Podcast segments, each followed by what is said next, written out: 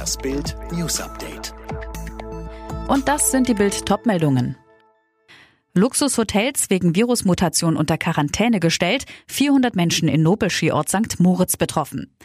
Zwischen 600 und 1000 Euro zahlen Besucher durchschnittlich für eine Nacht in den Fünf-Sterne-Hotels des Schweizer Nobelskiorts St. Moritz. Und jetzt das.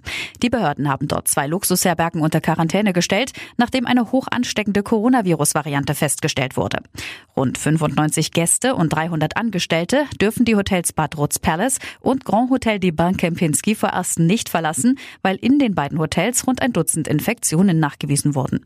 Es soll sich laut Blick um die Südafrika-Variante des Virus handeln. Es soll nun einen Corona-Massentest geben. Mehr dazu auf Bild.de. Putin-Gegner verurteilt, Nawalny muss 30 Tage in den Knast. Ein russisches Eilgericht hat den Kreml-Kritiker Alexei Nawalny nach dessen Rückkehr aus Deutschland zu 30 Tagen Haft verurteilt. Nawalny habe gegen Meldeauflagen nach einem Strafprozess aus dem Jahr 2014 verstoßen, hieß es am Montag. Der Oppositionsführer kritisierte das Verfahren als politische Inszenierung mit dem Ziel, ihn zum Schweigen zu bringen. Das Putin-Regime hatte eine Richterin eilig in eine Polizeiwache nördlich von Moskau bringen lassen, in der Nawalny über Nacht festgehalten wurde und dort seit Montagmittag ein Eil- und Schauverfahren gegen Nawalny veranstaltet. Zugelassen waren nur kremltreue Medien, die zuvor über den Schnellprozess informiert worden waren. Offiziell gilt die neue Strafe bis zum 15. Februar. Doch am 29. Januar muss Nawalny wieder vor Gericht erscheinen. Eigentlich sollte es dann erst um die angebliche Missachtung der Kautionsauflagen von vor sieben Jahren gehen. Weitere Hintergründe lesen Sie bei Bild.de. Und jetzt weitere Bild-News. Die Freude über deutlich gesunkene Corona-Zahlen ist offenbar etwas verfrüht. Das Robert-Koch-Institut hält die Zahlen für nicht plausibel. Beispielsweise meldet Rheinland-Pfalz gerade einmal zwei neue Fälle.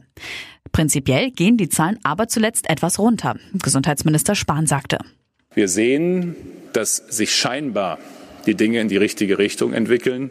Aber wir sind noch lange nicht da, wo wir hin müssen, nämlich wieder da, wo wir auch kontrollieren können, nachvollziehen können und vor allem unterbrechen können, ob und wie weiter sich dieses Virus ausbreitet. Und deswegen müssen die Zahlen weiter runter.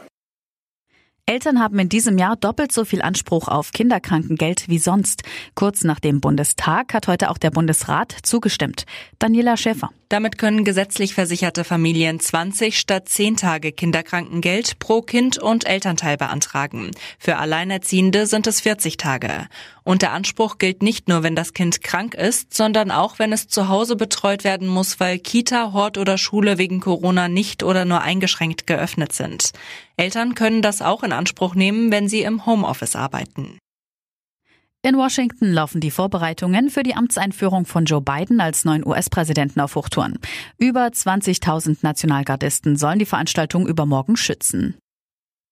In Bayern hat die unfreiwillige Alleinreise eines zweijährigen Mädchens in einem Regionalzug ein gutes Ende genommen. Die Mutter hatte an einem Bahnhof das Gepäck rausgebracht, plötzlich schlossen sich die Türen. Einer Bundespolizistin fiel die Kleine auf. Die Oma konnte das Kind kurze Zeit später abholen. Alle weiteren News und die neuesten Entwicklungen zu den Top-Themen gibt es jetzt und rund um die Uhr online auf Bild.de. Bild hat einen neuen Skill, der dir täglich das Neueste vom FC Bayern München sendet. Direkt gesprochen von den Bayern-Reportern. Sag jetzt einfach, Alexa, öffne den Bayern-Buddy.